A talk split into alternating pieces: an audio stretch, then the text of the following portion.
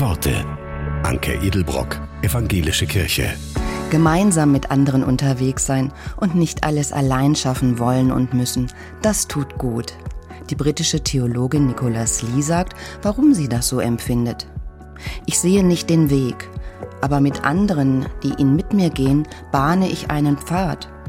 Ich kann nicht alle Belastungen übernehmen, aber mit anderen, die sie teilen, kann ich meine eigene Last tragen. Ich bin nicht immer konsequent, aber mit anderen, die mit mir darüber lachen, kann ich meine Gelassenheit wiederfinden. Ich bin nicht im Besitz der Wahrheit, aber mit anderen, die bezeugen, was sie wissen, kann ich wahrnehmen, was recht ist.